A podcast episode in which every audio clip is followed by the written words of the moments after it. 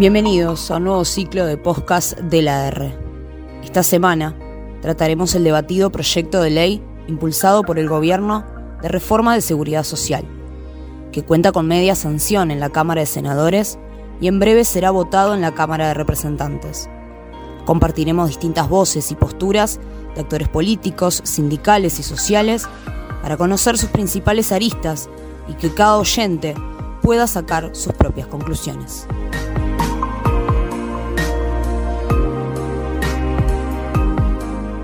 César Vega, diputado por el Partido Ecologista Radical Intransigente, nos brinda su postura al respecto de la reforma y centra su mayor crítica en la SAFAP. sostiene que si el Frente Amplio no lo vota, la reforma no se aprueba.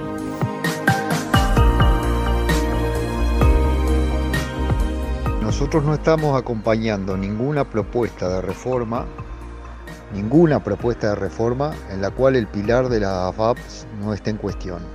Y no está, no está en cuestión por, por el lado del gobierno, pero tampoco está en cuestión por el lado de la, de la oposición.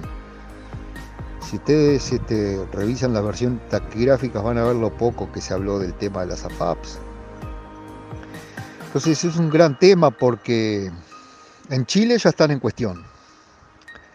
Y acá todavía no están en cuestión. Pero esto recién arranca. Entonces, por ejemplo, tenemos eh, las aseguradoras de las AFA privadas ya se borraron. Dejaron solo al Banco de Seguro del Estado, que está perdiendo plata, según dijo su presidente. Por otro lado, en esta reforma se agranda la base de personas que tienen que aportar a las AFAPs. Pero por otro lado, también se les estaría otorgando la facilidad de invertir, por llamarle de alguna manera, en el extranjero. Bueno, todos estamos al tanto supuestamente de lo que sucedió con Silicon Valley Bank, que invirtió en títulos de deuda del gobierno de los Estados Unidos de América y así le fue. Eh, eso podría haber sido una inversión de las AFAP del Uruguay. ¿Por qué no pensar que, que si hoy lo tuvieran entre su opción en la cartera no habrían invertido en títulos de deuda del gobierno de los Estados Unidos de América. ¿Y qué les hubiera pasado? ¿Les hubiera pasado lo que le pasó al Silicon Valley Bank o al Signature o a los otros bancos que van a caer? Entonces, eso ya es suficiente para nosotros para entrar, votar de manera negativa en general y retirarnos de plaza. ¿Por qué retirarnos? De ahí para adelante nosotros nos retiramos, porque así todos los votantes del PER y Partido Ecologista saben que no acompañamos la reforma. De hecho, creo que si el Frente Amplio hiciera lo mismo, esta reforma no sale. ¿Por qué motivo? Porque el gobierno no se va a animar a quedarse solo en diputados o solo en el Senado votando una reforma de, las jubilaciones o de la previsión social en soledad. La tiene que votar con el resto del sistema político. Es decir, el PERI va a hacer y está proponiendo hacer, el PERI está proponiendo con su ejemplo hacer, retirarse después de votar en negativo en general.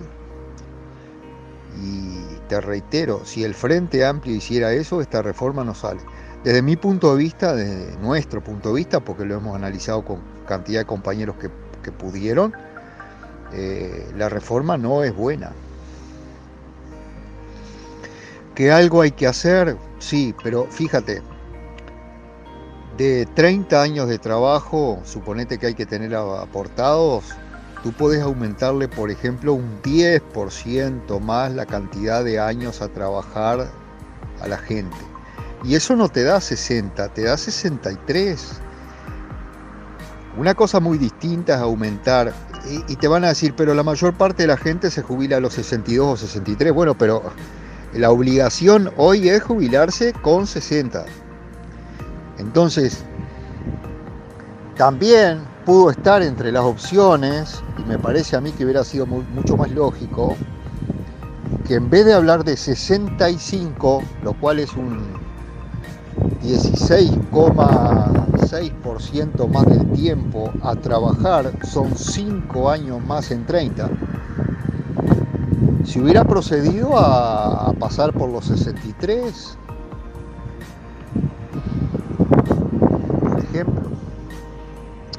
Después hay un montón de cosas como que tampoco se habla de aumentar la base de, ingresos, o sea, no se habla de aumentar más a las empresas, que se le ha bajado, creo que fue el Frente Amplio que le bajó a las empresas el aporte. Tampoco se habla de recuperar todos los regalos que se le hacen a las multinacionales, que las hizo este gobierno y las hizo el Frente Amplio también, por ejemplo, UPM, etcétera, No se habla de asuntos que provocan una gran pérdida y que ya debiéramos de estar reanalizando, como son los tickets de alimentación, algo así como, como pagarle a la gente en negro, pero que sea legal, los tickets alimentación. Este,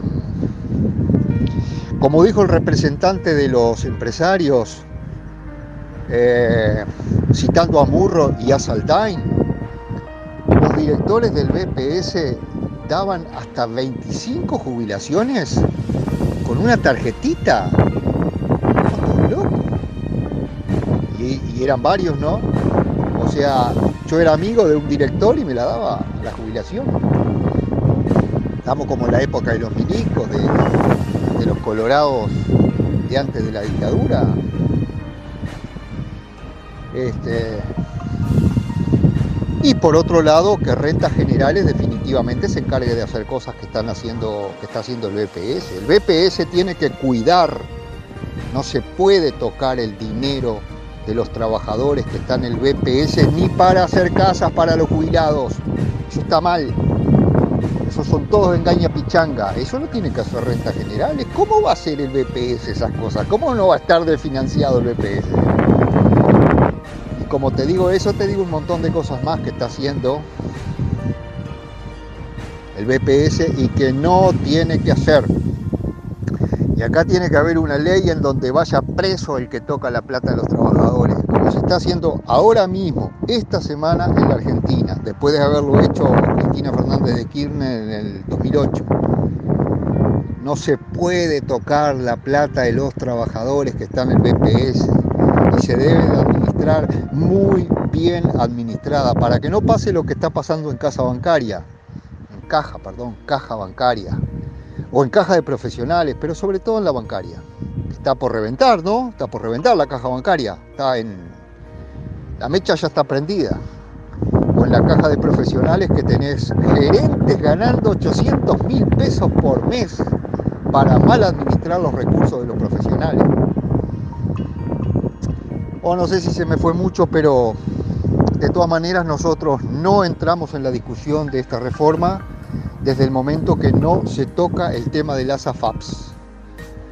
Las AFAPs y las aseguradoras de las AFAPs. Si no se tocaba ese punto, nosotros no entramos en la discusión. Por lo tanto, el PERI, Partido Ecologista, entra, vota en general negativo y se retira de, Cámara para que le quede claro a todos sus votantes que no acompañó la reforma. Incluso se anima a pedirle al Frente Amplio que haga lo mismo porque si el Frente Amplio hace lo mismo, esta reforma no sale. No sale porque el gobierno tiene los votos, pero no puede hacerlo. El gobierno no puede sacar una reforma jubilatoria si el resto de los partidos políticos se retira de sala y no se encuentra en sala en el momento de la votación.